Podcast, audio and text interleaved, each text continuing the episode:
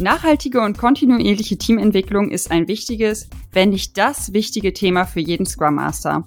Anders ist der Inspect and Adapt Gedanke von Scrum, um komplexe Probleme zu meistern, gar nicht umsetzbar und Scrum dann halt ziemlich häufig kaputt. Für den Scrum Master oder auch Team Coach, People Lead, Agile Coach bedeutet dies neben Einfühlungsvermögen in die aktuelle Situation und das Erkennen der Bedürfnisse seines Teams auch das Festlegen der nächsten Entwicklungsschritte, das Planen und Umsetzen von Maßnahmen und die ständige Reflexion. Über dieses Vorgehen und mögliche Handlungsfelder sprechen wir heute mit unseren beiden Gästen Holger Koschek und Markus Tribovic. Und damit herzlich willkommen zur 112. Mein Squam ist kaputt Episode. Hallo Sebastian, hallo Markus, hallo Holger.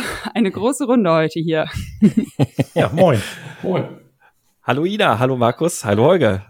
Und ich glaube, ich glaube, das hat mit dem Nachnamen bei Markus jetzt doch nicht richtig geklappt. Ne? Es war fast ja. gut. Oh man. Ja, fast gut, aber das klären wir dann in der nächsten Podcast-Folge, wenn wir wieder hier sind. Wir haben ja gesagt, genau. wir haben noch ein paar andere Themen gefunden, die wir machen. Also von daher, mein Nachname ist auch kaputt. Ich ich hab, wenn wenn ja, ihr wissen äh, wollt, wie Markus wirklich heißt, dann schaltet ein in Folge.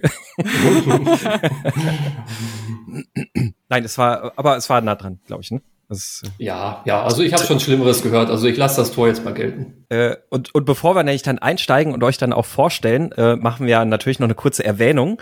Äh, denn an dieser Stelle geht auch nochmal der Dank raus an die Scoops Software GmbH, die uns regelmäßig ja auf Steady unterstützt. Das könnt ihr genauso tun.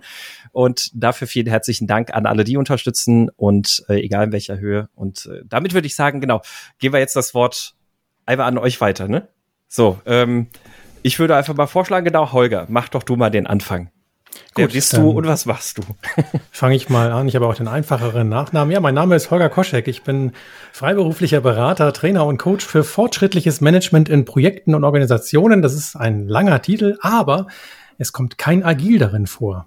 Und ähm, das habe ich mir irgendwann zugelegt, weil ich festgestellt habe, dass viele Unternehmen, in denen ich was Wirksames vollbringen soll, sagen, ah, agil ist kaputt oder doof oder hat bei uns nicht funktioniert. Und ähm, ja, bevor ich dann Diskussionen um Diskussionen führe, ob das denn gut ist, die Schuld einer Methode in die Schuhe zu schieben, frage ich dann lieber, ob sie nicht Fortschritt haben wollen und fortschrittlich sein wollen und voranschreiten wollen und äh, das bejahen sie üblicherweise und dann ist man im Gespräch und dann können wir gucken, ob dann agile Vorgehensweisen und auf jeden Fall eine agile Haltung und Grundgedanken der agilen Welt vielleicht hilfreich sein könnten, ohne dass man das immer in den Vordergrund stellt. Genau, und äh, ich bin Markus Trebojevic. Ich bin froh, dass ich diesen Nachnamen jetzt richtig ausgesprochen habe, weil das hat mich jetzt etwas verunsichert, wie man diesen Nachnamen ausspricht. Diese ganze Anmoderation. Äh, genau, ich bin Teamentwickler und Coach und äh, in der Rolle arbeite ich dann gemeinsam mit den Teammitgliedern und ihrer jeweiligen Organisation natürlich daran, ja, für ein Arbeitsumfeld zu sorgen, in dem alle Teammitglieder spüren, dass sie befähigt sind, genau dieses Arbeitsumfeld wieder selbst zu gestalten, weil ich halt davon ausgehe, dass nur so die Teammitglieder und die Organisation, in der sie ja tätig sind, äh, jeden Tag ein bisschen besser werden können. Ja, und aus meiner Rolle heraus, sage ich jetzt mal, habe ich so die Ansicht, dass ich mich langfristig gesehen so überflüssig wie nur möglich dabei irgendwie mache. Genau. Jetzt können wir, glaube ich, den Nachnamen weglegen und können uns einfach mit Markus und Holger ansprechen. Das klingt sehr gut. gut. Da freue ich mich drauf. ja, David, herzlich willkommen dann wirklich nochmal. Schön, dass es geklappt hat mit euch beiden. Äh, freut mich. Das ist einer der, der wenigen Folgen, wo wir tatsächlich auch mal äh, in einer großen Viererrunde sind. Gucken, mal gucken, ob wir das organisiert kriegen. Aber ich glaube, das sollte bei der geballten Kompetenz hier funktionieren. Ihr habt ja, ihr habt ja über ein äh, Thema gesch geschrieben im Grunde genommen, über das wir ja auch ein Stück weit sprechen. Und äh, da muss ich nicht mal in meine Notizen gucken und ich weiß den Titel sogar auch so von eurem Buch, aber er steht auch im Hintergrund hier hinter, hinter Markus. Äh, ihr habt ja das Buch geschrieben, jedes Team ist anders. Und ähm, das ist ja wenn wir da mal direkt einsteigen wollen, das ist auch gar nicht möglich, weil es gibt auch Modelle, die beschreiben, wie Teams funktionieren. Das stimmt, die gibt's und äh, die haben wir uns auch alle angeschaut, weil wir ja auch der Meinung waren, dass irgendeines dieser Modelle ja zu dem passen muss, wie wir Teamentwicklung begreifen und leider mussten wir am Ende feststellen, dass keines so wirklich auf unsere Prämissen passte, die wir uns mal überlegt haben, als wir uns mit dem Gedanken trugen, ein Buch darüber zu schreiben. Da dachten wir, naja, was heißt denn eigentlich Teamentwicklung? Und was ist denn eigentlich ein Team? Das sind so Begriffe, die man einfach gerne und easy in den Mund nimmt und dann äh, stellt man vielleicht irgendwann in seinem eigenen Team fest, dass von zehn Leuten ähm, es zehn verschiedene Meinungen darüber gibt, was denn wohl so ein Team ausmacht.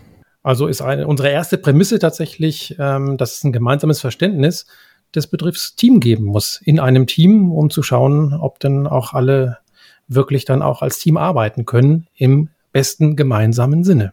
Mhm.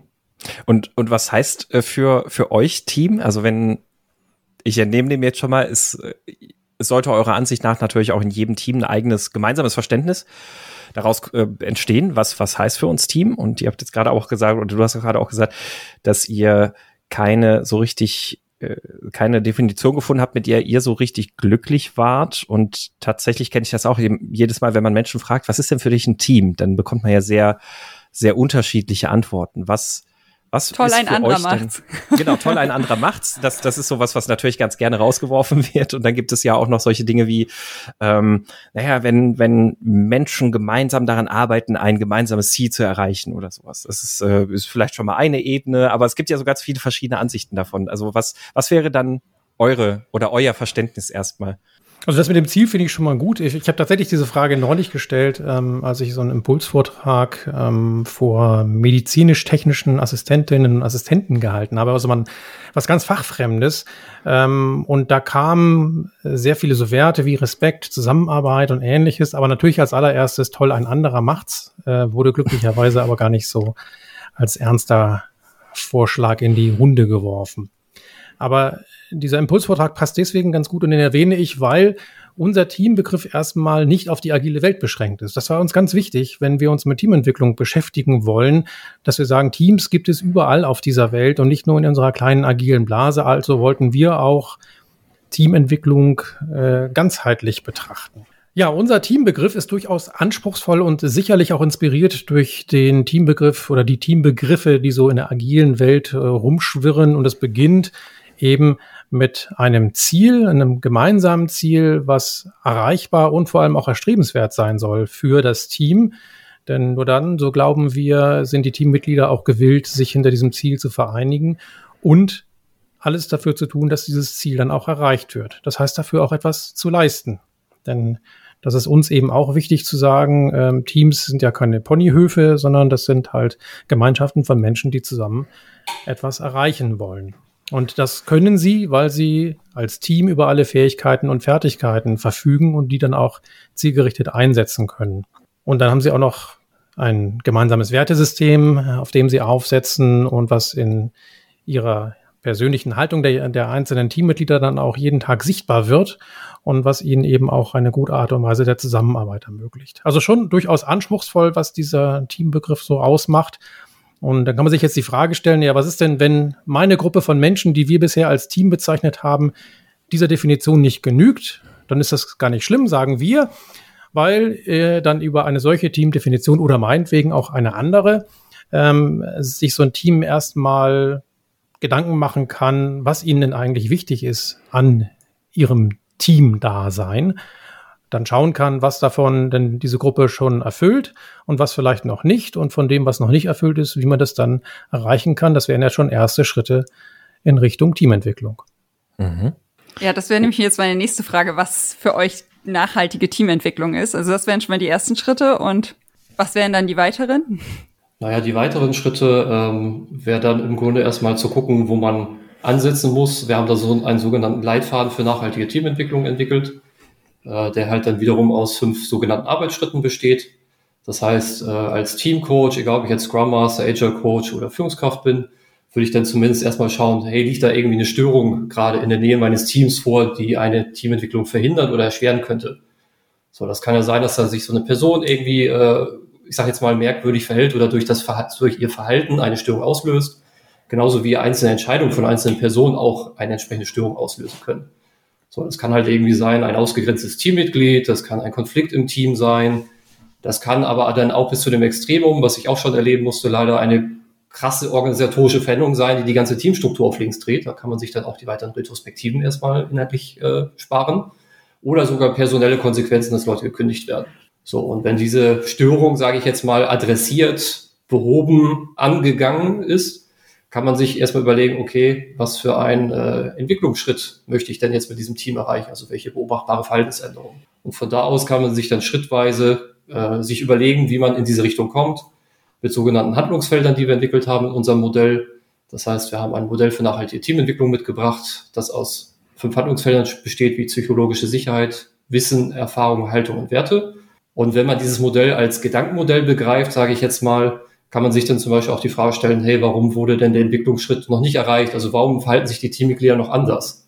Und dann kommt man zu spannenden Fragen wie, hey, liegt es an der psychologischen Sicherheit? Also haben die Teammitglieder Angst vor Konsequenzen oder vor Sanktionen oder Auswirkungen, wenn sie ihre Meinung zum Beispiel offen in einer Retro sagen sollen oder wenn sie Entscheidungen treffen sollen? Fehlt es an fehlendem Wissen, fehlender Erfahrung oder falschem Wissen, fehlender Werte oder wie sieht es mit der Haltung aus? So. Und von da aus kann man dann Maßnahmen festlegen die man dann wiederum umsetzt und zum Schluss geht es dann um eine Reflexion, also zu gucken, hey, wurde denn der Entwicklungsschritt erreicht?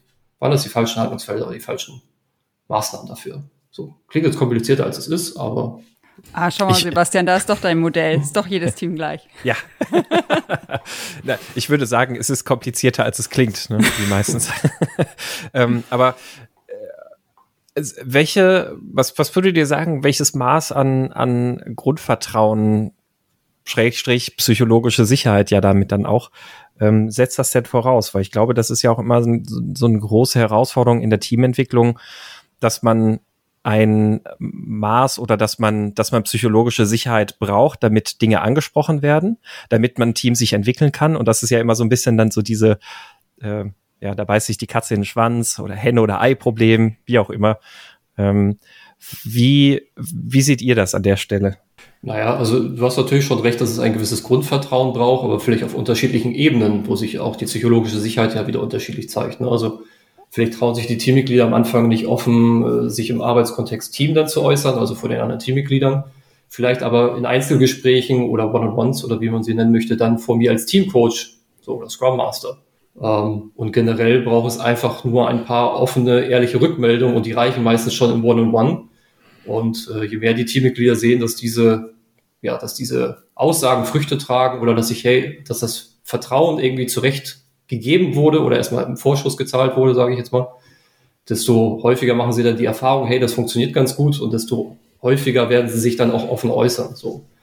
Aber wie du schon gesagt hast, das ist halt keine einfache Sache, die man mal so erreichen kann, sondern auch ich als Scrum Master muss halt dafür viel tun. Ne? Also muss halt irgendwie ein Vorbild sein, muss das irgendwie vorleben, sollte mit dem Team irgendwelche Werte oder Teamprinzipien arbeiten, damit wir irgendwie den, den Umgang miteinander explizit gemacht haben, muss bei der Moderation aufpassen, ne, wenn da irgendwie äh, laute Teammitglieder sind, dass ich die vielleicht ein bisschen leiser kriege und die leiser ein bisschen lauter. Ähm, oder ich hatte mal einen Kollegen, der in der Bundeswehr unterwegs war und dementsprechend auch mit den anderen Teammitgliedern so gesprochen hat, das meinte er überhaupt nicht böse, ist ein total netter Kerl gewesen.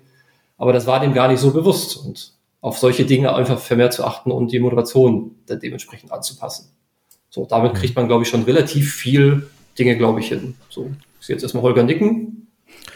Ja, ein paar Sachen, und das ist die gute Nachricht, äh, sind tatsächlich auch erlernbar und vermittelbar. Also beispielsweise kann ich in meinem Team dafür sorgen, dass Feedback auf eine annehmbare Art und Weise gegeben und aber auch genommen werden kann. Oder ich kann auch Werkzeuge mitgeben, wie wertschätzend Kritik geäußert werden kann. Und wenn ich das relativ früh in meinem Teambildungsprozess mache, dann äh, stärke ich damit ganz automatisch die psychologische Sicherheit, weil dann Dinge auf einmal besprechbar werden, wo viele Teammitglieder vorher einfach vielleicht Angst hatten, gerade so Kritik zu äußern oder eben auch mal ja, um Feedback zu bitten. Ähm, das kann ja auch passieren, dass man Dinge hört, die erstmal unangenehm sind, aber wenn man die als eine Lernchance begreifen kann, und da braucht es dann wiederum eine entsprechende Kultur dafür, äh, dann kann sich so ein Team in die richtige Richtung entwickeln und dann stärkt das auch dieses Fundament der psychologischen Sicherheit, was ja auch bei uns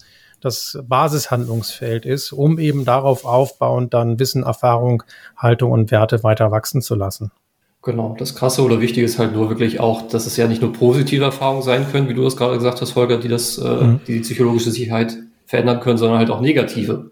Und das, dessen muss man sich halt immer bewusst sein. Deswegen haben wir, glaube ich, so ein bisschen äh, schelmenhaft geschrieben. Ich glaube, der Satz kam von Rolf Dreter dann auch, dass die das Vertrauen oder psychologische Sicherheit, dass die zu Fuß kommt, aber sie geht mit der Geschwindigkeit eines Formel 1, Formel 1 Rennwagens. Mhm. Das, dessen muss man sich halt immer bewusst sein, dann als Scrum Master oder Teamcoach. Mhm. Ich habe gerade zwei Gedanken dazu im Kopf. Ich fange erstmal mit dem einen an. Ähm, wenn äh, in, in eurem Modell, was, was gibt ihr da so an, an, ich sag mal, Werkzeug oder sowas vielleicht auch mit? Also es ist jetzt, äh, ihr habt ja gerade schon ein paar Dinge auch erwähnt, ne? also dass man natürlich genau eben zum Aufbau psychologischer Sicherheit kann ich eben dafür sorgen, dass ich einen Rahmen schaffe, wo es erstmal einfach ist und sicher ist, Feedback zu geben, Feedback zu bekommen und sowas alles. Und es gibt ja auch noch andere Dinge, so Core Protocols und sowas, die ja eigentlich so ein bisschen diese Absicht haben, wie gut jetzt dann funktionieren oder nicht, alles mal dahingestellt. Aber das, ähm, was habt ihr in eurem Modell da auch dann so konkrete Sachen, die ihr dann empfehlt oder wo ihr sagt, hey, das sind Sachen, die könnt ihr dann im Team jetzt ausprobieren? Oder sagt ihr, na, wenn ihr das Modell im Projekt oder in einem Team, Entschuldigung, in einem Team zusammen ausarbeitet oder benutzt, dann braucht ihr halt auch eine sinnvolle Anleitung dazu durch jemanden, der euch da schon auch ein bisschen zur Hand gehen kann. Also das Modell ist durchaus einfach erklärt und wie das immer so bei Modellen, die einfach erklärt sind, ist, äh, ist es in der Anwendung natürlich schwierig. Ähm, aber deine Frage zielte ja, wenn ich das richtig verstanden habe, eher auf Werkzeuge. Und ähm, was wir ganz bewusst nicht tun, ist, dass wir in diesem Buch einen Werkzeugkasten mitgeben.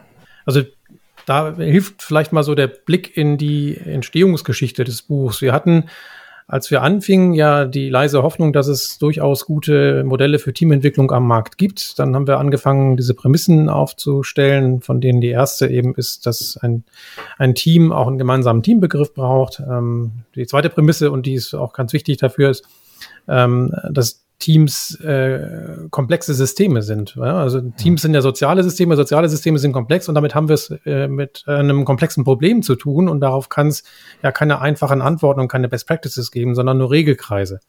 Also mussten wir schon mal nach Modellen suchen, die Regelkreise enthalten und ähm, die auch Rückschritte erlauben, weil auch wir aus unserer praktischen Erfahrung mit Teams festgestellt haben, das geht nicht immer nur nach vorne so ein Team verrennt sich dann auch mal und ähm, dann muss es auch völlig in Ordnung sein zu sagen, okay, jetzt mal einen Schritt zurück und dann versuchen wir mal in einer anderen Richtung weiterzugehen.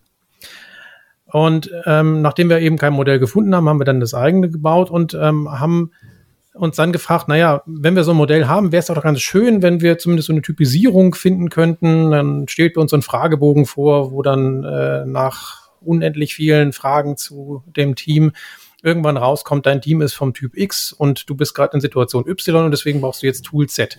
Und die Diskussion darüber war extrem spannend. Also gerade nachdem wir auch feststellten, das geht nicht, ähm, wir einiges versucht hatten, ähm, so haben wir dann weitergedacht und gedacht, ja, aber Werkzeuge vielleicht so für verschiedene Problemsituationen und auch das gelang uns nicht und das führte uns zurück zu einer gemeinsamen Erfahrung eigentlich, die wir gemacht haben, als Markus damals äh, eines meiner Teams übernommen hatte. Wir haben uns kennengelernt in einem gemeinsamen Projekt. Äh, Markus stieß dazu als Scrum Master. Ich war ursprünglich Agile Coach, der über äh, die ganzen Projektteams so ein bisschen geschaut hat und die Zusammenarbeit dort ähm, ja, organisiert und, und designt hat. Und habe dann aber auch zeitweise die Aufgabe des Scrum Masters für ein Team oder zwei Teams sogar übernommen und Markus hat mich dann bei dem einen Team abgelöst. Und kannst du ja mal erzählen, wie, wie das dir da so ergangen ist? Ja, besonders äh, schön war die Anfangszeit nicht, weil ähm, ich habe mir natürlich erstmal so ein Bild von meinem eigenen Team oder von dem neuen Team dann verschafft und habe halt anschließend versucht, jene Werkzeuge, Methoden bei meinem neuen Team anzuwenden, die mir bei meinem vorherigen Team und Arbeitgeber schon wertvolle Dienste geleistet hatten, von denen ich deshalb naiverweise rückwärts betrachtet äh, dachte, dass sie mir jetzt auch wieder helfen würden. Ne? Weil warum soll das eine, was bei dem einen Team funktioniert hat, nicht auch bei dem anderen funktionieren? Kenne ich jetzt keinen Grund für, dachte ich mir damals. So. Und dann saßen Holger und ich da irgendwie länger in der Sofaecke und äh, haben dann reflektiert. Und so sind wir ja dann letztendlich auch auf diesen Satz gekommen, um den es ja so ein bisschen geht. Ne? Mit jedes Team ist anders. Ähm, aber im weiteren Verlauf des Buchs oder des Buchsprojekts muss man halt merken, dass es halt diesen Zusammenhang zwischen irgendwelchen Teamtypen und Werkzeugen einfach nicht gibt. Ähm, wobei ich Holger in einem Punkt zum Teil zumindest widersprechen würde. Wir haben durchaus Methoden in dem Buch drinnen stehen. Also es ist ja nicht so, dass es ein methodenloses Buch ist sondern äh, wir schildern ganz viele Erfahrungen, sei es von uns, von anderen Scrum Mastern, Agile Coaches oder wie auch immer. Ähm, immer mit der Prämisse zu sagen, hey, überlege dir bitte, lieber Lesender ähm, oder lieber Lesende, passt das denn für dein Team? Ne? Also verfügt das Team über die passende psychologische Sicherheit, über das Wissen, hast du ein gutes Gefühl dabei und hilft die Methode vor allem dem Team weiter? Weil das ist ja auch der Weg, den wir dann gewählt haben, zu sagen, hey, wir geben dir zwar keine Werkzeugliste an die Hand, dass du sagen kannst, Copy-Paste, Copy-Paste, aber wir helfen dir durchaus bei der Auswahl der richtigen Methode und wie du vorgehen kannst. Ne? Also fängt an, dass du die Suchmaschine halt mit einem Wozu zum Beispiel fütterst. Ne? Also was willst du eigentlich erreichen damit? So, und dann halt zu reflektieren über die Methode und sich das dann mal zu überlegen. Und vor allen Dingen auch zu überlegen, was ist die Motivation für diese Methode jetzt? Ist das, weil ich die total lustig und schön finde, weil ich die zum Beispiel in einem Podcast meines Vertrauens gehört habe? Oder ist das eigentlich, weil äh, ich die einfach jetzt nur ausprobieren möchte, sie total lustig ist? Oder helfe ich damit meinen Teammitgliedern weiter? So, das mal wirklich zu reflektieren. Experimente oder auch mal Sachen auszuprobieren sind ja total okay, wenn man das transparent macht und wenn man es halt nicht häufig macht. Ne? Weil das Team und das Teamentwicklung steht ja nur mal im Fokus und nicht der Spaß an der Sache die ganze Zeit. Mhm. Genau. Also wir haben das Problem auf der Metaebene gelöst, anstatt zu sagen, das sind die Werkzeuge, die wir empfehlen, ähm, empfehlen wir eine Vorgehensweise, um die richtigen Werkzeuge für die Teamentwicklung des konkreten Teams mit dem konkreten Entwicklungsschritt, den der Teamcoach da im Kopf hat, zu finden. Mhm. Und was macht für euch Teamentwicklung dann nachhaltig? Also ähm, wenn wir jetzt sagen, ja, es gibt verschiedene andere Modelle, ähm, die Teams in der einen oder anderen Form erklären und alle sind halt auch immer, wie immer, es gibt ja immer diesen schönen Satz, äh, jedes Modell ist am Ende trotzdem auch nur, äh, ist, ist am Ende halt auch nur falsch, weil es immer eine vereinfachte Version der Realität ist natürlich. Ähm, was, was, was macht für euch aber dann nachhaltige Teamentwicklung aus? Also was, was ist so das, worauf ihr Wert legt, was die Nachhaltigkeit da bedeutet, die Nachhaltigkeit mit sich bringt? Also für uns äh, stellt sich die Nachhaltigkeit ähm, so dar, dass wir den Teamcoaches, das ist der Name, den wir unserer Rolle gegeben haben, das ist die Rolle, die für die Teamentwicklung verantwortlich ist, also dass so ein Teamcoach ähm, an einer kontinuierlichen Weiterentwicklung seines Teams interessiert ist. Also eben nicht sagt, ich äh, habe jetzt hier irgendetwas beobachtet ähm, und dieses Verhalten würde ich gerne ändern, dann mache ich das und dann lehne ich mich wieder zurück, sondern mit diesem Modell ähm, bekommt der Teamcoach halt eine Hilfestellung an die Hand, um eigentlich aus verschiedenen Perspektiven kontinuierlich auf sein Team zu schauen, also zu gucken, wie sieht's mit der psychologischen Sicherheit aus, wie sieht's mit dem Wissen, der Erfahrung, der Haltung, den Werten aus und beim nächsten Entwicklungsschritt immer zu gucken, welches dieser Handlungsfelder muss ich jetzt ein Stückchen weiterentwickeln. Also es ist nicht das Ziel, dass ähm, der Teamcoach sagt, okay, jetzt bringen wir mal die psychologische Sicherheit von 0 auf 100 Prozent, dann machen wir das mit dem Wissen, dann mit der Erfahrung, dann mit der Haltung, mit den Werten, dann bin ich fertig. Ähm, sondern das geht immer schrittweise. Und ähm, was so ein Teamcoach dann auch feststellen wird, ist, dass es eben Wechselwirkungen zwischen diesen Handlungsfeldern gibt. Also ein Beispiel, so ein Team lernt etwas, also baut sein Wissen aus, sammelt dann damit Erfahrung und ähm, wenn die dann Erfahrungen sammeln, was sich mit irgendwelchen Automatisierungstechniken, dann kommen sie plötzlich auf völlig neue Ideen und sagen, oh Mensch, wenn das geht, dann geht was anderes vielleicht auch noch. Dazu müssen wir jetzt aber wieder was lernen. Also gehen sie wieder zurück ins Handlungsfeld Lernen ähm, und mit dem neuen Lernen wächst dann wieder die Erfahrung und so hat man da eine Wechselwirkung zwischen äh, Wissen und Erfahrung beispielsweise. Und auch zwischen den anderen Handlungsfeldern gibt es eben Wechselwirkungen, die dazu führen, dass diese Reise eigentlich nie zu Ende ist. Also so ein Teamcoach wird eben da immer am Ball bleiben müssen und zu schauen, naja, was ist denn jetzt aktuell gegeben? Also wir kennen das ja aus der agilen äh, Welt. Äh, da machen wir nichts anderes, dass wir eben regelmäßig schauen, wo stehen wir denn da? Und deswegen haben wir ganz bewusst dann auch diese Arbeitsschritte als einen Regelkreis angelegt, der eben auch nie endet. Ja, das wäre eine von meinen Fragen gewesen. Also, ob, also Markus hat ja am Anfang gesagt, sein Ziel ist, sich so weitestgehend äh, überflüssig zu machen. Also ob es irgendwie ein, ein Fertig, ein, ein Ende gibt oder ja, ob man immer weiterentwickeln kann. Ja, du kannst sicherlich immer weiterentwickeln. Was ich meine mit meinem Überflüssig ist so ein bisschen im fünften Arbeitsschritt von uns äh, integriert.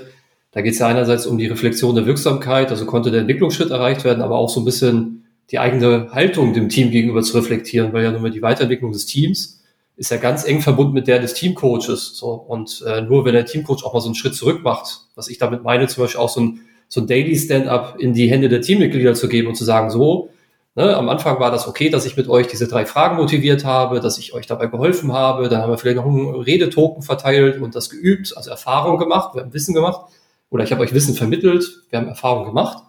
Und jetzt ist es mal an der Zeit, dass ich einen Schritt zurücktrete und da greife ich dann teilweise einfach nur die Trickkiste und sage, oh, ich habe leider keine Zeit, jetzt in das Daily Stand-up zu kommen.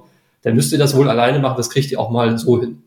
Und äh, das ist dann immer mal situativ, nur dann komme ich beim nächsten Mal wieder rein und gucke mir das mal an, wie das funktioniert und so, oder höre mir das Feedback in den One-on-Ones an. Aber dann kann es auch sein, dass ich über längere Strecken nicht dazu komme, weil ich weiß, dass die Teammitglieder das selber machen können. So, und das ist das, was ich meine mit äh, sich sukzessive überflüssig zu machen, weil Mein Ansinn ist so ein bisschen, ich will, dass der Laden läuft, also das Team läuft, auch wenn ich irgendwie krank bin oder im Urlaub bin, ohne dass ich für alles irgendwie ähm, ja, eine Vertretung suchen muss, weil die Teammitglieder sind die Experten für ihre Teamarbeit, also wissen sie auch am besten, wie es funktionieren könnte. Und so habe ich halt schon in der Vergangenheit, also nicht nur Daily Stand-Up, sondern zum Beispiel auch retrospektiv an die Teammitglieder übergeben, weil die halt gesagt haben, hey, ich habe da mal Lust drauf, das zu moderieren, ich habe das gesehen bei dir, hilfst du mir mit den Methoden und dann moderiere ich das einfach mal und dann hat das auch geklappt.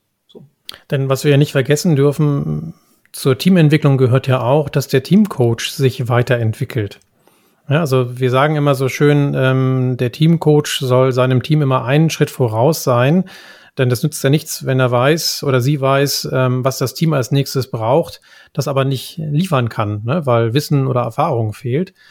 Und äh, wie Markus jetzt gerade so schön geschildert hat, dieser Schritt voraus kann eben auch mal der Schritt zurück sein, in dem Sinne, dass ich eben zurücktrete und meinem Team den Raum gebe, äh, dass es den auch selber ausfüllen kann und ich, ich als Teamcoach halt dann immer da zaubern muss. Und das ist ja auch ein ja, Erkenntnisgewinn und ein Prozess, äh, den so ein Teamcoach durchläuft, ähm, wo eben so ein Teamcoach auch an seiner Haltung arbeitet. Und so gesehen funktioniert dieses Modell nicht nur für die Entwicklung der Teams, sondern auch für die Entwicklung der Teamcoaches, die eben auch schauen können, ähm, wie es denn eigentlich bei ihnen bestellt ist um Wissen, Erfahrung, Haltung und eben auch Werte. Mhm. Wie kann man sich das dann im Konkreten mit dem Modell vorstellen? Ähm, wir machen, wir machen mal so eine Art Bestandsaufnahme im Team, also gucken uns wirklich mal die verschiedenen Handlungsfelder an und schauen, wo wir da stehen. Und ähm, dann identifizieren wir vielleicht in allen Handlungsfeldern gewisse Dinge, wo wir das Gefühl haben, da könnten wir besser werden. Also äh, beim Lernen, ja, da gibt es doch so zwei, drei Sachen, wo wir ein bisschen was lernen können.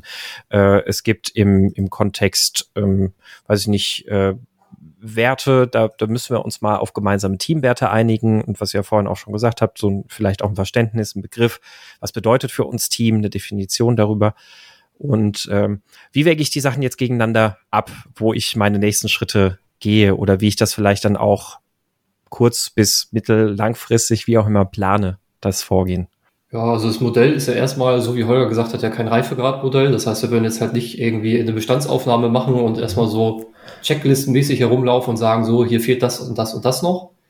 Ähm, sondern ich benutze in letzter Zeit eher den Begriff, dass ich sage, es ist so eine Art Gedankenmodell, was dir einfach hilft bei der Reflexion. Und ähm, das heißt, wenn man jetzt einen Entwicklungsschritt quasi für sich festgelegt hat, würde man es nutzen, um zu reflektieren, woran liegt es denn, dass der Entwicklungsschritt bisher nicht zu sehen ist, also dass die Teammitglieder sich anders verhalten. Dabei hilft es dann halt äh, bei der Reflexion ganz einfach. Mhm. Mhm. Und das, was okay. ein Teamcoach als erstes lernt, ist ähm, einfach diesen, diese beobachtbare Verhaltensänderung zu beschreiben und darüber eigentlich Teamentwicklung voranzutreiben. Und also ne, mir geht es so, wenn ich in Teams komme, dann ähm, arbeite ich mit denen erstmal eine Zeit lang, schau mal, wie die so miteinander umgehen und oftmals fällt mir dann irgendetwas auf, wo ich sage, hm, äh, da scheint die Zusammenarbeit äh, noch Luft nach oben zu haben und dann kann ich eben versuchen, das als eine beobachtbare Verhaltensänderung zu beschreiben. Also wie beispielsweise, wenn ich diesen nächsten Entwicklungsschritt gegangen bin, dann kommen alle meine Teammitglieder zu den Teamsitzungen immer pünktlich. Das wäre so eine beobachtbare Verhaltensänderung. Und wenn ich die einmal formuliert habe, dann kann ich eben gucken, okay, wie Markus das schon beschrieben hat, auf welche Handlungsfelder lässt sich das zurückführen und dann habe ich ein besseres Gefühl dafür, ähm, wo ich dann vielleicht auch nach den passenden Werkzeugen suchen kann. So arbeiten wir mit dem Modell. Und das andere, was wir festgestellt haben, ist tatsächlich, ähm, jetzt arbeiten wir nicht mehr im selben Projekt und ähm, wenn wir dann so anonymisiert mal uns über unsere Teams unterhalten, mit denen wir jetzt so arbeiten, verwenden wir tatsächlich auch diese Begriffe der Handlungsfelder, um ähm, einfach die Charakteristika der Teams äh, nochmal dem anderen verständlich zu machen. Also es gibt auch ein neues Vokabular mit, so ein Modell, um eben über Teams ähm, zu sprechen, wo sie gerade stehen und auch dann eben, welchen nächsten Schritt sie vielleicht gehen könnten. Mhm. Genau, aber gerade so nochmal aus der, aus der Erfahrung gesprochen, äh, wofür ich das Modell halt gerade viel nutze, ist halt wie die besagte Reflexion einfach. Also ich bin gerade in einer Organisation, die sich in einer sogenannten Transformation ja befindet, also auch sich agilisieren möchte. Da gibt es ja häufiger Situationen, wo dann vielleicht auch Menschen oder auch Gruppen von Menschen oder Teams dann nicht so reagieren, wie man das vielleicht hätte, gerne hätte oder erwartet hätte, auch als Scrum Master. Und dann kann man es wieder hervorragend nehmen, um sich zu überlegen, hey, woran liegt denn das jetzt beispielsweise? Oder woran könnte es liegen, dass die Personen sich jetzt so verhalten haben? Oder dass jetzt dieses Ergebnis rauskommt? Da kann man sich gleich wieder fragen, hey, könnte es die psychologische Sicherheit sein? Könnte es das Wissen sein, Erfahrung, Haltung, Werte?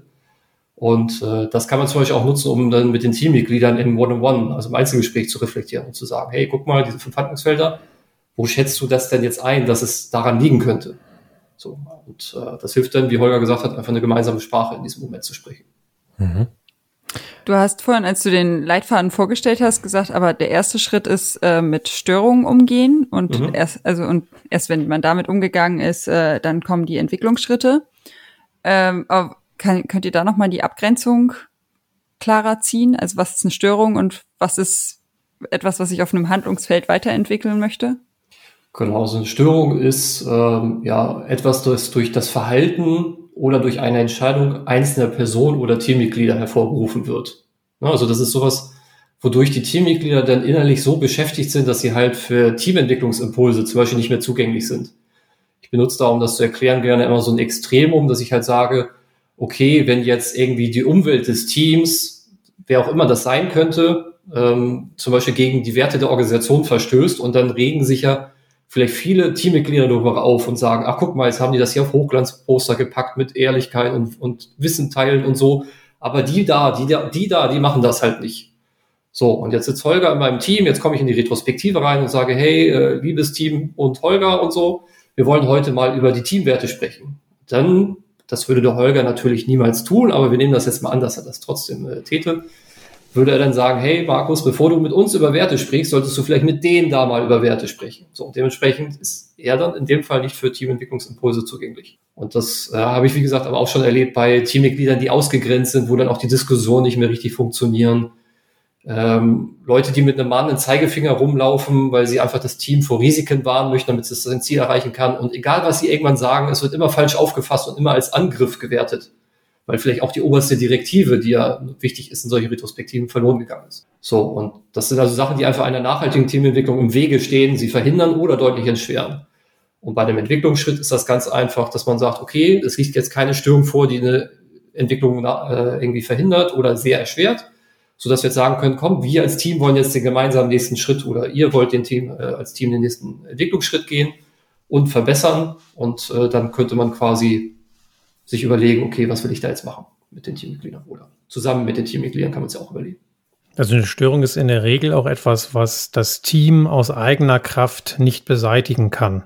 Also bei der Teamentwicklung gehen wir davon aus, dass äh, der Teamcoach eben die richtigen Impulse setzt und das Team sich ja dann aus eigener Kraft weiterentwickelt. Und äh, bei der Störung braucht es halt irgendeine Instanz, die eine Klärung herbeiführt. Ähm, und das gut bearbeitet. Ähm, und das muss eben auch nicht immer der Teamcoach sein. Das äh, sagen wir auch ganz deutlich, dass Teamcoaches schon versuchen sollten, äh, dann diese Störungen selbst zu bearbeiten, aber auch immer gucken sollten, ob sie sich nicht einfach Hilfe von anderen Teamcoaches oder anderen Menschen holen können, die das vielleicht viel schneller und besser dann auch tun können. Ähm, also da auch immer achtsam zu sein für das eigene Umfeld und eben keine Scheu davor zu haben, sich Hilfe zu holen. Auch übrigens eine schöne Haltung für so einen Teamcoach. Genau, bei Störungen auch aufzupassen auf sich selber in dem Sinne, dass man auch eine klare Rollen, Rollenabgrenzung halt findet für dieses Problem. Ne? Also nur weil eine Störung im Team vorliegt, heißt das ja nicht, dass ich als Scrum Master oder Teamcoach sie selbstständig beheben muss und sie quasi mein Problem ist, sondern dass man da, und deswegen haben wir die Rolle damals oder im Buch halt Teamcoach genannt, weil uns diese Coach eine Grundhaltung halt wichtig ist, dass man halt sagt, okay, ich nehme eine coachende Haltung ein und helfe den Teammitgliedern, diese Störung zu lösen. Das kann natürlich sein, dass ich trotzdem Gespräche mit der Umwelt entsprechend führen muss als Scrum Master oder Teamcoach. Aber eigentlich sollte Ziel Nummer eins sein, die Teammitglieder dabei zu unterstützen. Weil vielleicht können sie dann, wenn sie gesehen haben, wie es geht, also sie haben wieder Erfahrung gemacht und gesehen, wie es gehen könnte, vielleicht gelingt es ihnen dann beim nächsten Mal eine ähnliche Störung halt selber dann zu lösen, sodass sie gar nicht erst so schwerwiegend ist für die Teamentwicklung. Würdet ihr denn sagen, dass ähm, sich die Grundvoraussetzungen dafür, was ein, was oder wie sich ein Team entwickeln kann, je nach Umfeld unterscheiden? Also ich nehme einfach jetzt mal so ganz extreme Beispiele und sag mal, wir stellen uns ein strikt tayloristisch, hierarchisch geführtes Team vor, in dem die Aufgaben strikt zugeordnet und verteilt werden, ähm, gegen äh, ein Team, das wirklich auch das Ziel und den Anspruch hat, sehr selbst managed zu arbeiten und das, äh, du hast vorhin auch in der Erwähnung, was für dich ein Team ist, Holger, hattest du vorhin auch schon mal viele Begriffe genutzt, die wir so aus dem Agilen mhm. typischerweise sehr stark kennen. Ähm, seht ihr da unterschiedliche da Unterschiede darin, welche Entwicklungsmöglichkeiten in einem Team da überhaupt vorhanden sind? Die Frage ist erstmal, ob in dieser strengen tayloristischen Organisation, die du gerade skizziert hast, äh, überhaupt Teams arbeiten. Mhm. Ne, also da gibt es ja oftmals eher Gruppen, die beispielsweise Sachbearbeitung machen. Das sind Menschen, die äh, ähnliche, ähnliche Skills haben und auch äh, vergleichbare Aufgaben, vielleicht äh, mit unterschiedlichen Schwierigkeitsgraden, aber im Großen und Ganzen doch alle dasselbe tun, ähm, was total hilfreich ist, weil man so ein Team wunderbar skalieren kann. Das ist äh, sehr resilient, weil es eben personelle Ausfälle kompensieren kann, wenn man eben Menschen mit vergleichbaren Qualifikationen findet. Ähm, aber die Aufgaben, die diese Gruppe oder diese Arbeitsgruppe oder diese äh, Gruppe von Sachbearbeiterinnen und Sachbearbeitern bekommt, ist ja äh, gleichförmig. Und ähm, das heißt nicht, dass die nicht auch von so einem Modell profitieren können, denn auch dort gibt es ja durchaus äh, großes Entwicklungspotenzial und ähm, es ist vielleicht sogar so, dass die ein gemeinsames Ziel haben, aber ja, eigentlich verfügen sie auch über alle Fähigkeiten und Fähigkeiten, äh, Fertigkeiten, um das zu erreichen. Ne? Also so, so weit weg davon sind sie tatsächlich dann nicht. Aber inwieweit dann gemeinsame Werte eine Rolle spielen, ja doch, könnte eigentlich auch der Fall sein. Guck mal. Also, so gesehen haben wir jetzt unseren, unseren Fokus noch erweitert auf, auf Arbeitsgruppen anderer Art. Es gibt allerdings auch Arbeitsgruppen, ähm, da sind wir der Meinung, funktioniert das Ganze nicht. Mhm. Ähm, unser Lieblingsbeispiel sind so Taskforces, ne? also die jetzt, ich kenne mich im Wesentlichen dann im IT-Bereich aus, da ähm, haben, kennen wir das, ähm, wenn irgendwo der Server klemmt, ähm, dann klingelt ein Notfalltelefon und dann gibt es eine Person, die dann das Problem grob analysiert und sich dann die richtigen Leute zusammensucht, die in der Lage sind, äh, aufgrund ihres Wissens und ihrer Erfahrung das Problem schnellstmöglich in die Tiefe zu analysieren und dann eben hoffentlich auch zu beheben. Und da kommt es jetzt nicht darauf an, dass wir da eine Gruppe von Menschen haben, die wertemäßig toll zusammenpassen oder sich irgendwie durch gemeinsam ähm, getragene und gelebte Haltung auszeichnen, sondern die haben eine ganz klare Aufgabe und die wird erledigt und danach gehen die auch wieder auseinander. Und äh, die ziehen dann ihre Energie hoffentlich daraus, dass sie gemeinsam dieses Problem gelöst haben. Aber da reden wir auch nicht von einer großen Entwicklung, weil ähm, für uns Teams eben Gruppen von Menschen sind, die auch über eine längere Zeit zusammenarbeiten. Denn wenn sie das nicht tun, äh, dann kann sich unserer Meinung nach auch diese psychologische Sicherheit gar nicht hm wirklich ausbilden, denn die wächst ähm, auch damit äh, mit, dem, mit der Erfahrung, die ich mit den anderen Menschen in meinem Team habe. Und die wächst eben einfach auch schlicht und ergreifend mit der Zeit, die ich mit diesen Menschen verbringe. Da sind wir auch wieder bei dem Begriff Nachhaltigkeit. Ne? Also wenn, ja. wenn ein Team ein sehr begrenztes, äh, ja, ein, ein sehr begrenzte Lebensdauer hat, von vielleicht nur zwei, drei, vier Tagen für so einen großen Serverausfall, dann ja, ist äh, auch keine nachhaltige Teamentwicklung möglich, weil es das Team danach nicht mehr gibt. und natürlich kommt da ja dann auch ein bisschen die, die Frage mit ins Spiel, äh, dass so ein, so ein Stück weit sich zu öffnen und sich auf so ein gemisses Maß dann im Team auch einzulassen, hängt ja auch oft immer mit dieser Fragestellung zusammen, ja, was habe ich denn davon? Also eher so ein, ich denke mal, eher eine selten explizite Frage, eher sowas, was man gefühlt irgendwie macht. Warum sollte ich mich jetzt öffnen? Warum sollte ich jetzt Risiken eingehen für mich persönlich? Ähm, und das ist natürlich klar, wenn, wenn ich weiß, ich werde noch lange mit den Menschen hier zusammenarbeiten, dann hat das ja auch nochmal eine andere Bedeutung als, naja gut, in drei Tagen ist rum. Ja. Ähm, ich fand den äh, Begriff, den du genannt hast äh, zur, zur Störung oder die De Definition zur Störung, die du auch nochmal genannt hast, ähm, noch sehr interessant. Also etwas, das das Team aus eigener Kraft ähm, nicht, nicht beseitigen kann, weil ich glaube, da steht viel ähm, sehr, sehr viel Wahrheit dahinter. Und das also, was ich da sehr wichtig fand, was du auch gerade gesagt hast, war einfach dieser Aspekt, das, das heißt natürlich ja nicht, dass jemand anders für das Team das Problem löst, ähm, aber dass, dass sie unter Umständen einfach die nötige Unterstützung brauchen, damit sie etwas lösen können und seien es nur die, die entsprechenden Werkzeuge oder der sichere Rahmen oder was auch immer, um sowas zu lösen. Ähm, wenn wir, wenn wir da jetzt dann äh, überlegen, in Blick auf die Nachhaltigkeit. So, was, was würdet ihr sagen, oder, oder anders gefragt, wie, wie sind eure Erfahrungen, wenn, wenn es schwierig wird fürs Team, selbst vielleicht mit der externen Unterstützung, also selbst mit Unterstützung von, von einem Teamcoach, ähm, eine Störung nicht zu überwinden? Was sind eurer Ansicht nach die Erfahrungen, die das Team einerseits daraus mitnimmt aus so einer solchen Situation? Also wenn sie es nicht schaffen, diese Störung zu beseitigen, aber vielleicht auch andererseits, ähm, was ist aus eurer Sicht so das, was, was ein Team daraus lernen sollte? Oder kann. Die Frage ist jetzt, welcher Art diese Störung dann ist, die so unüberwindbar scheint. Das Einzige, was mir da bisher begegnet ist, sind tatsächlich echte Konflikte, die auch schon so hoch eskaliert waren, dass das Team keine Möglichkeit mehr gesehen hat, ähm, da irgendwie deeskalierend noch zu wirken aus eigener Kraft und auch der Teamcoach nicht mehr in der Lage war, das zu tun. Und das ist tatsächlich auch gut möglich, äh, dass er oder sie das gar nicht tun kann.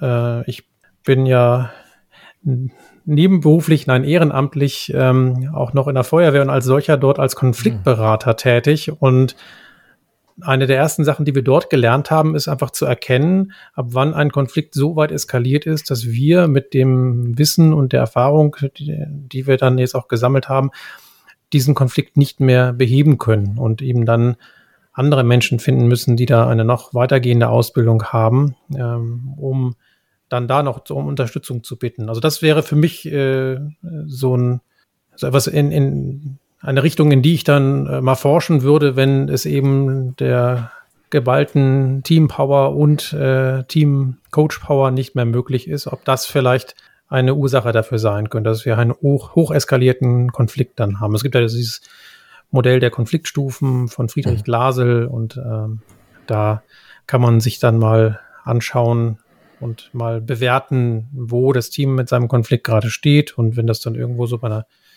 4, 5 ist, äh, dann wird es langsam schwierig. Also mhm. aus eigener Kraft kann das Team das dann schon gar nicht mehr lösen, aber auch so ein Teamcoach, der eben nicht darauf ausgebildet ist und eine Mediationsausbildung hat, für den wird es dann langsam schwierig, da noch ähm, wirklich wirksam zu sein. Und das ist auch mhm. gar nicht hilfreich, da rumzustochern und zu probieren. Äh, dafür ist das dann doch zu sensibel und zu delikat. Äh, da würde ich mir dann als Teamcoach durchaus externe Unterstützung holen.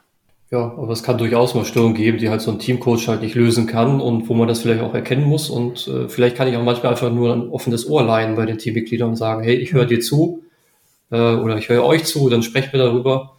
Äh, wobei ich ehrlicherweise sagen muss, ich habe einmal das Extremum einer Störung erleben müssen, wo eine Person aus dem Team dann äh, gekündigt wurde seitens der Organisation.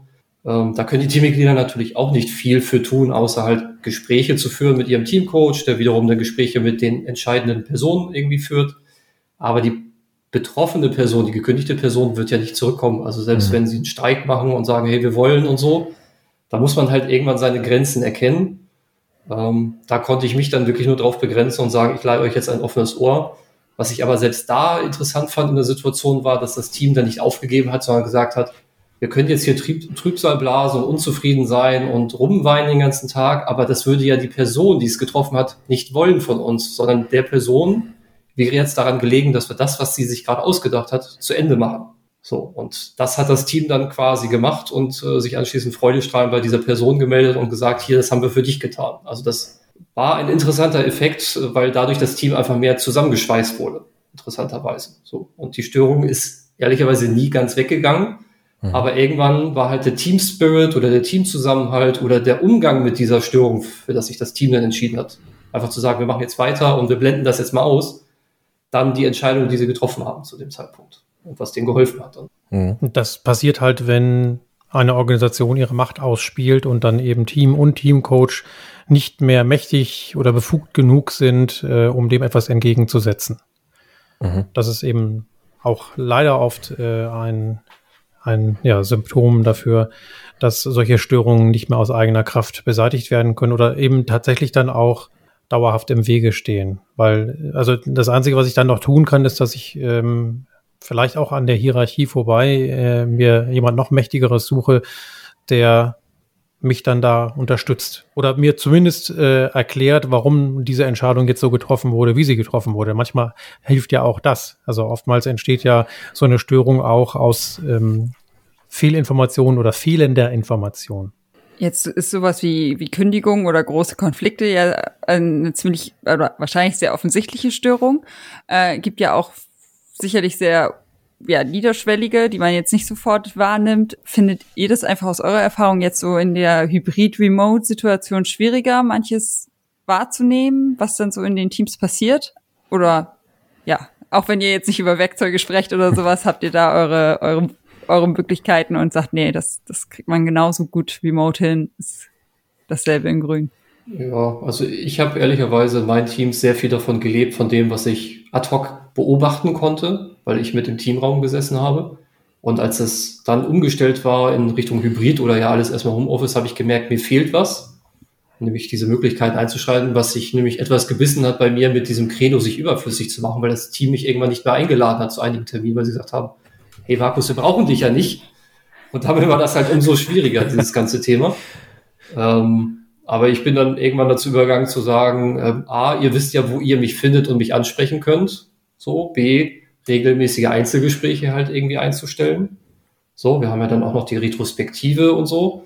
Aber wenn jetzt ein Konflikt zwischen zwei Personen in einem Zweierges virtuellen Zweiergespräch auftaucht, ist das natürlich wesentlich schwieriger zu bemerken als vorher. So, weil ja. vorher wäre eine Person mindestens unzufrieden in den Teamraum reingestürmt oder ausgestürmt, je nachdem in welche Richtung. Äh, und plötzlich kriegt man das halt nicht mit. So, und da muss man schon darauf hoffen, dass die Teammitglieder dann das Ganze annehmen, dieses Angebot, und dass sich dann mindestens eine betroffene Person meldet und sagt, hey Markus, äh, wir haben jetzt hier gerade einen Konflikt irgendwie gehabt, das fühlt sich nicht gut an, kannst du uns bitte dabei helfen? So, was aber auch wieder ein bisschen Teamentwicklung erfordert oder einen gewissen Entwicklungsstand zumindest, so Konflikte aktiv zu thematisieren.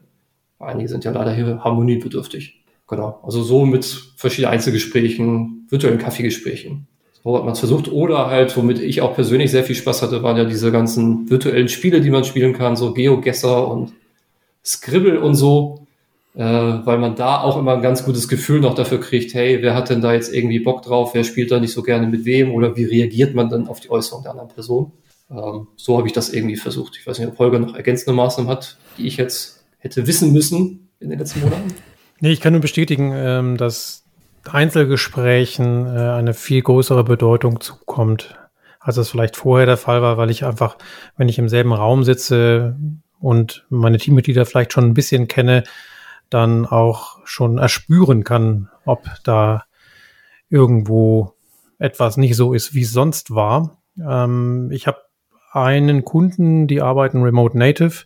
Die haben gar kein gemeinsames Büro und da war das von Anfang an so, dass wir Menschen, die uns um die Teams gekümmert haben, eben ganz viele Einzelgespräche geführt haben. Und das Interessante ist, und das habe ich nicht nur in dem Unternehmen bemerkt, sondern auch in Unternehmen, die vorher durchaus auch in Büros gearbeitet haben, äh, dass wenn man das mal anfängt und dann eine Vertrauensbasis aufbaut, dass dann auch Menschen auf mich zugekommen sind und ähm, um Einzelgespräche gebeten haben, weil das nämlich dann noch niedrigschwelliger ist als in einem Büro. Das ist der wiederum der Vorteil von dieser Remote-Arbeit.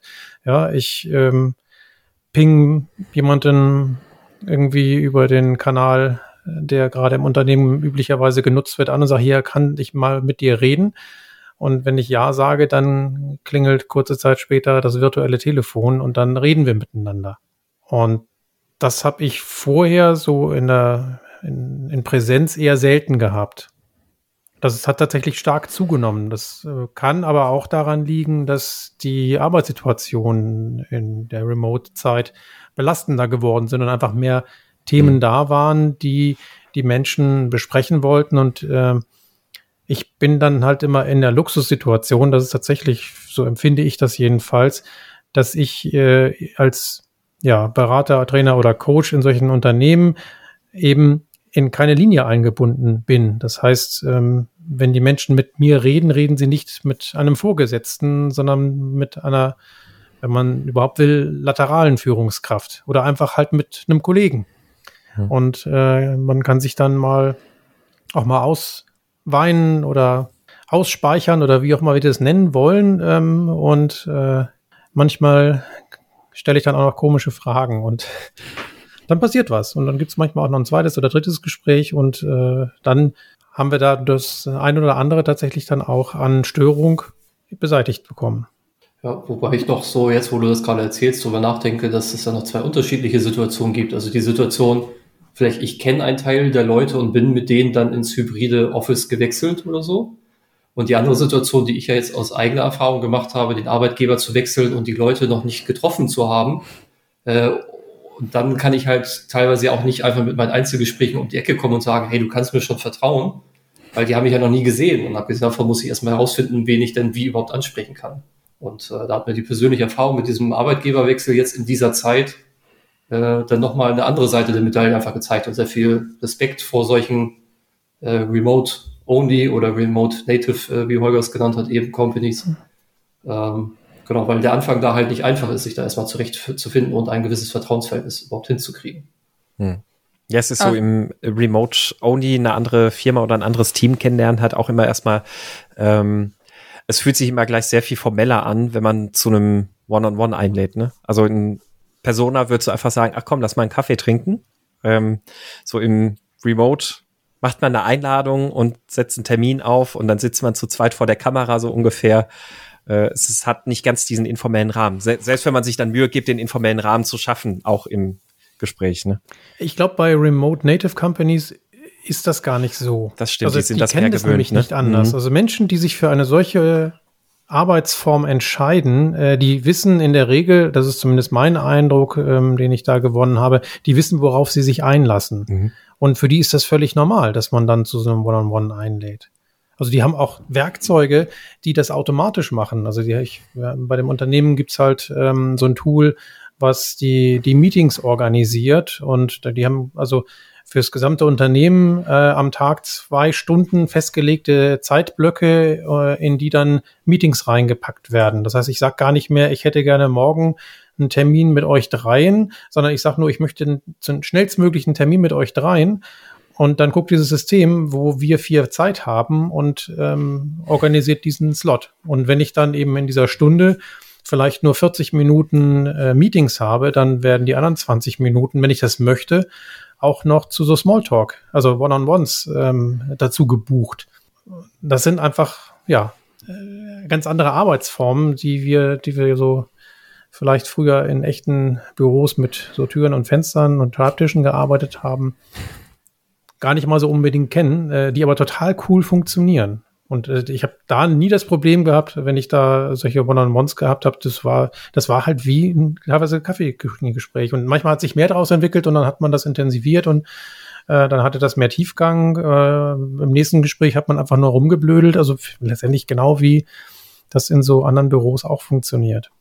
Also da glaube ich, tun sich eher die Firmen schwer, die dann eben durch Corona da auf einmal äh, zwangs mhm. ins Homeoffice versetzt wurden und ähm, das dann erstmal lernen mussten, äh, dass jetzt diese vier Augengespräche ähm, von Pixelgewittern äh, dann das gemeinsame Gespräch in der Kaffeeküche ersetzen. Ja, das glaube ich auch. Ja, oder halt vielleicht jetzt auch teilweise manche Unternehmen, die noch nicht so richtig wissen, in welcher Ecke sie jetzt eigentlich sein wollen, also die Flexibilität irgendwie ermöglichen wollen, aber auch irgendwie das, ja, Kaffeemaschinentalk von früher wieder beleben wollen. ich glaube, äh, das, ist, das muss ich alles noch ein bisschen finden.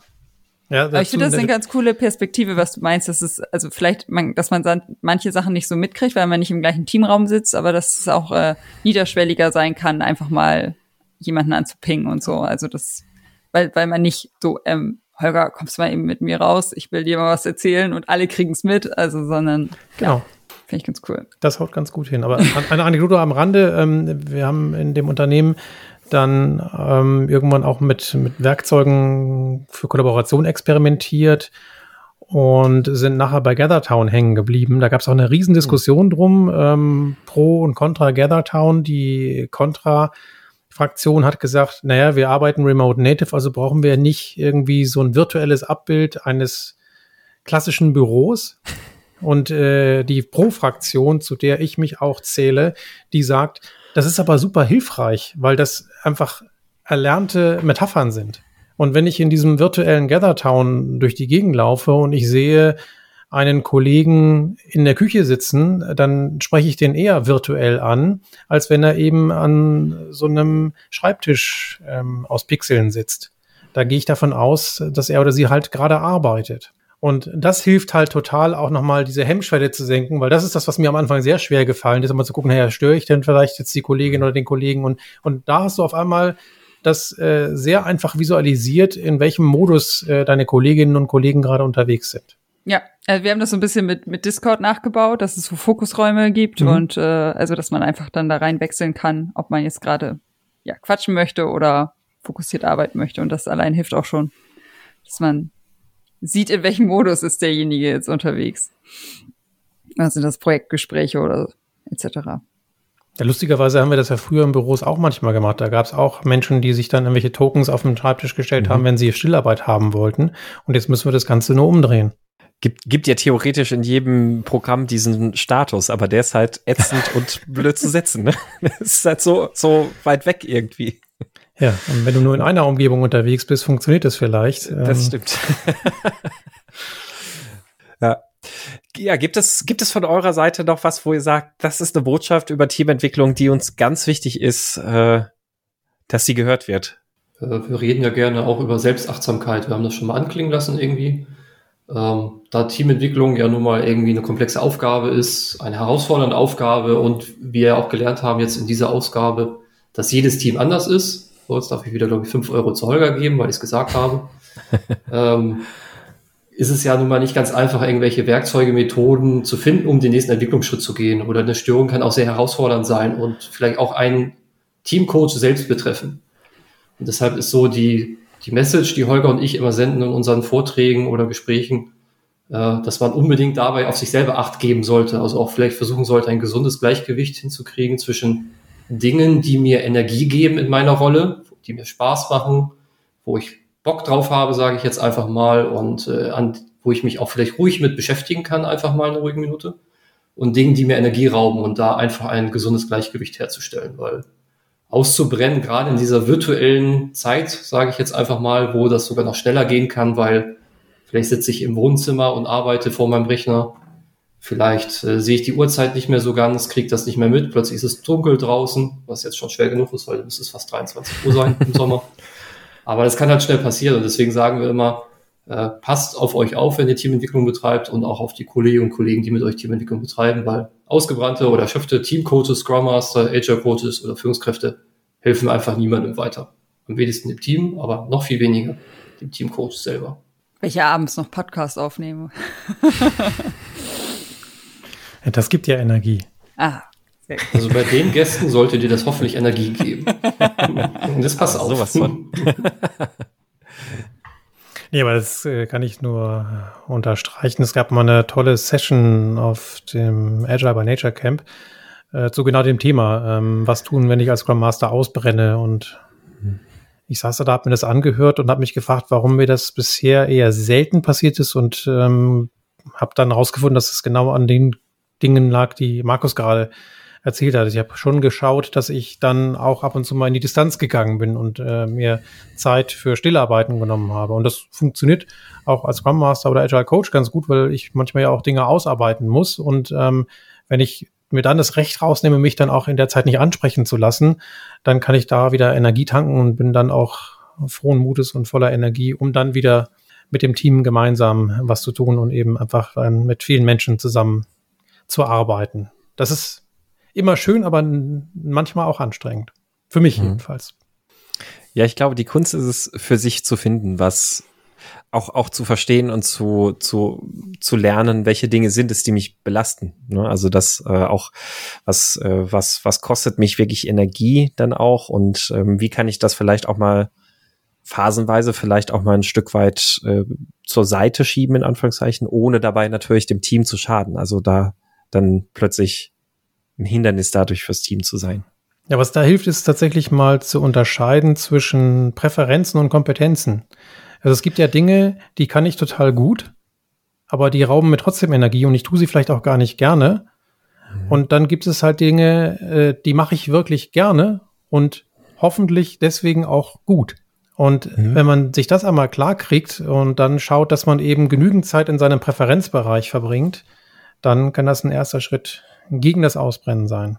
Ich habe sowas ähnliches letzt gelesen, also die Differenzierung zwischen Bad Work, Good Work und Great Work, also dass man da auch mal hinterfragt, was, was mache ich eigentlich, um damit das Geld reinkommt sozusagen, aber dass man sich auch darauf fokussiert, dass man auch ja, großartige Dinge macht, auf die man richtig Bock hat und für die man brennt.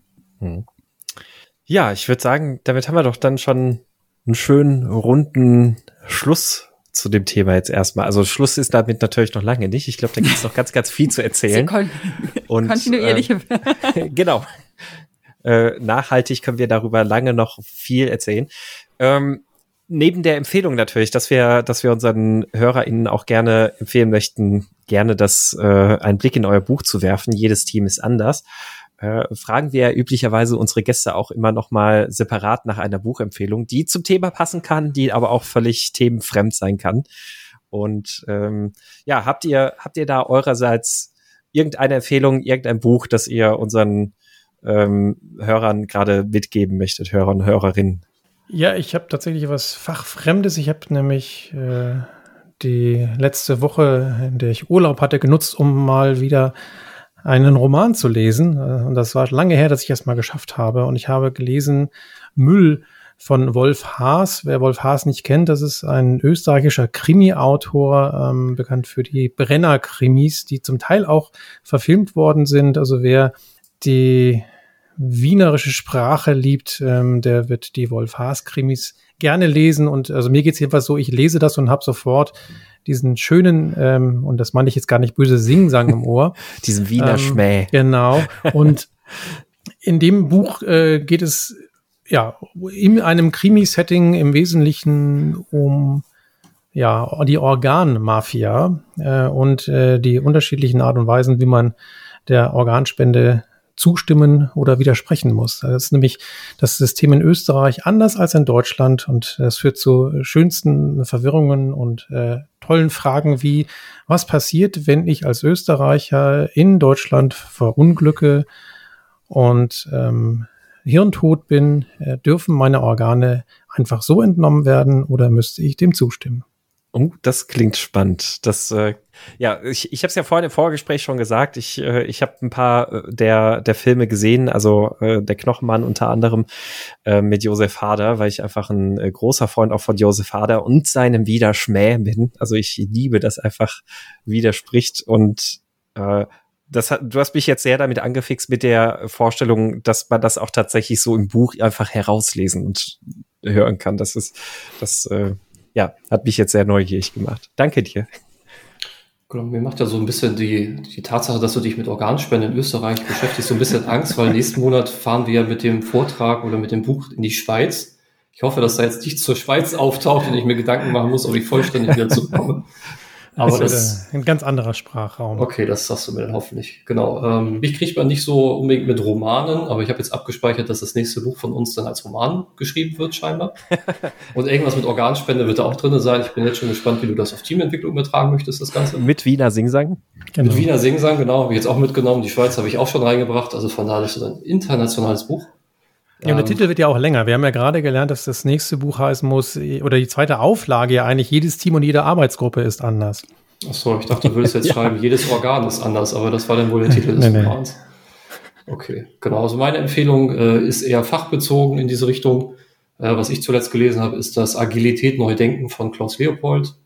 Ähm, da geht es ja um das Flight-Level-Modell, was ja auch ein Gedankenmodell ist, so ein bisschen um seine, um die Arbeit und die Absprachen in Organisationen zu orchestrieren oder abzusprechen oder zu sehen oder einzuschätzen vielmehr.